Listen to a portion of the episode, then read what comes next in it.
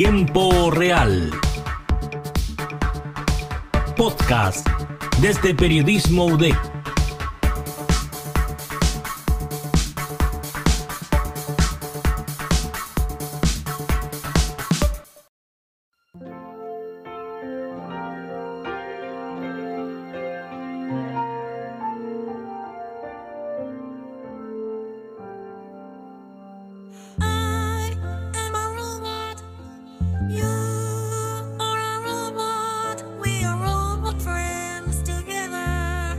Hola, ¿te puedo hacer una pregunta?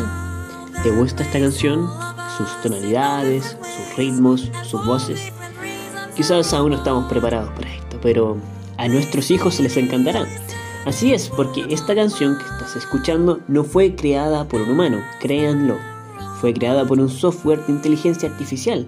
Esta canción y tantas otras compuestas por Flow Machines es una de las muchas disyuntivas que genera tensión en la comunidad científica, informática y cultural. ¿Pueden las máquinas crear arte? ¿Sigue siendo arte? Estas preguntas que décadas atrás parecían lejanas, hoy son más que nunca una realidad. La inteligencia artificial llegó para quedarse, pero ¿qué es exactamente la inteligencia artificial? ¿Solamente son robots y códigos matemáticos? Para que entendamos mejor, vamos a profundizar en este concepto, complicado de definir, un tema largo y con muchísimas caras, pero te lo vamos a explicar en sencillas palabras. La inteligencia artificial es la simulación de procesos de inteligencia humana por parte de máquinas, especialmente sistemas informáticos que incluyen el aprendizaje, la adquisición de información y reglas para el uso de la información. Además, el razonamiento usando las reglas para llegar a las conclusiones aproximadas o definitivas y autocorrección. La IA, como suele abreviarse, sería cualquier software que replique capacidades humanas, ya sea para tareas específicas o para tareas más amplias. El desafío es que sean capaces de entender y racionar con el entorno a nivel más profundo. Alan Turing, el matemático británico que fue capaz de descifrar la máquina nazi Enigma, fue el primero que lanzó la pregunta de que si las máquinas podían pensar y propuso un método para averiguarlo, el test de Turing. Este test se cumpliría cuando un humano interactuara sin saberlo con una máquina y fuera incapaz de distinguir que ésta no era un humano. Pero el punto de partida real fue la conferencia de Dartmouth en el año 1956 cuando John McCarthy, Marvin Minsky y Claude Shannon acuñaron el término y lo definieron como, abro comillas, la ciencia e ingenio de hacer máquinas inteligentes, especialmente programas de cálculo inteligente. Cierro comillas. Hasta hoy, donde la inteligencia artificial ha dejado atrás incontables mitos para convertirse en algo mucho más cercano de lo que imaginamos. No hay robots todavía en cada casa que nos permitan olvidar todos nuestros problemas domésticos o que nos hagan compañía. No hay un sistema complejo que domine nuestras vidas como imaginaron autores de ciencia ficción.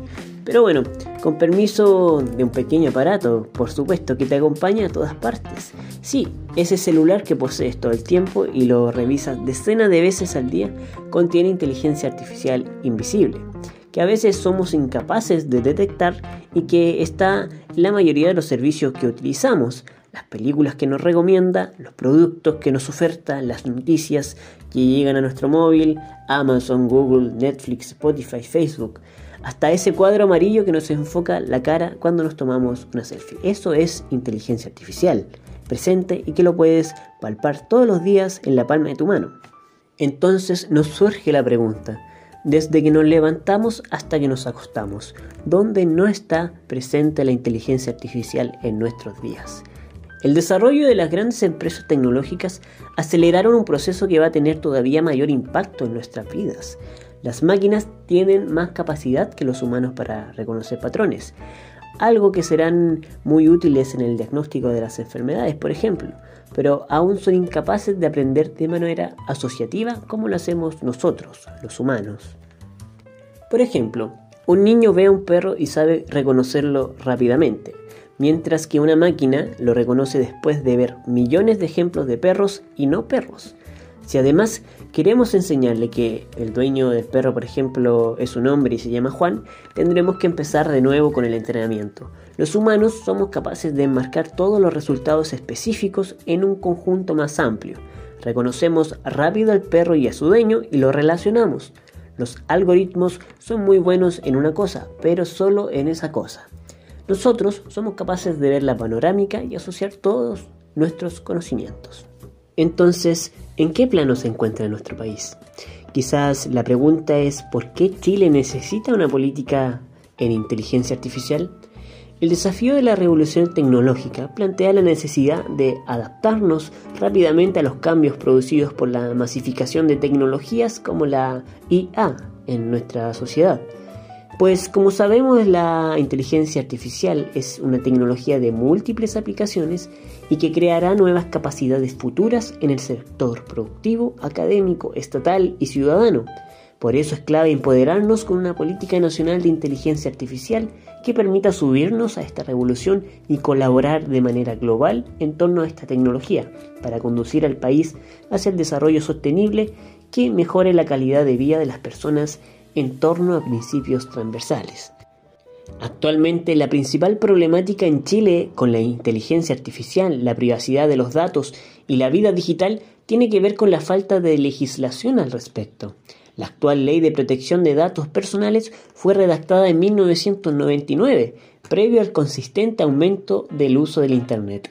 La actual constitución, de hecho, no menciona nada referente a la vida digital o el derecho al acceso a Internet quizás algo impensado en un mundo tan pandémico en donde la conectividad resultó ser crucial en el desarrollo de la ciudadanía e incluso en la educación.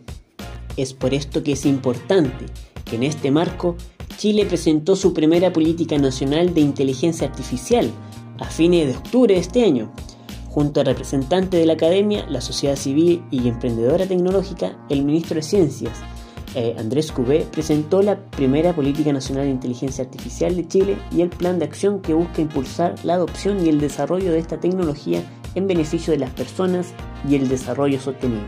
Este lanzamiento viene a conmemorar un trabajo que se ha extendido por más de dos años.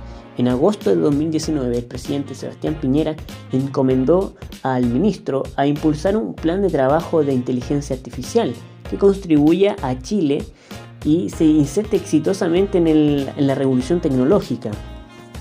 A través de esta política, Chile está dando respuesta a uno de los desafíos más apremiantes para los países que buscan transformar los avances tecnológicos en bienestar y desarrollo humano integral. Así, se suma la región a Brasil, Argentina, México y Colombia, países que ya han presentado recientemente estrategias sobre esta tecnología. Este plan de trabajo presentado por el Ministerio de Ciencia, Tecnología, Conocimiento e Innovación está programado en tres ejes. El primero llamado factores habilitantes, que se refiere a los elementos que se necesitan para la existencia y el despliegue de la inteligencia artificial en nuestro país, es decir, aquellos componentes sin los cuales el uso y el desarrollo de esta tecnología se hace imposible. Se incluyen en este eje el desarrollo de talentos infraestructura tecnológica como fibra óptica y el 5G y datos. El segundo eje, llamado desarrollo y adopción, comprende el espacio donde se desarrolla y se despliega la inteligencia artificial. Este contiene a los actores que crean, proveen y demandan sus diferentes aplicaciones y técnicas, como la academia, el Estado, el sector privado y la sociedad civil. Incluye la investigación básica y aplicada, transferencia tecnológica, innovación, emprendimiento, mejoramiento de servicios públicos y así como también el desarrollo económico basado en esta tecnología. Y en el tercer eje de esta política nacional de inteligencia artificial de Chile, se titula Ética, en la cual abarca aspectos normativos y efectos sociales y económicos, también las nuevas discusiones que han surgido a propósito de la interacción humano-máquina y el sistema sociotécnico que configura, entendiendo que algunas de ellas están más avanzadas y otras en un nivel de desarrollo inicial.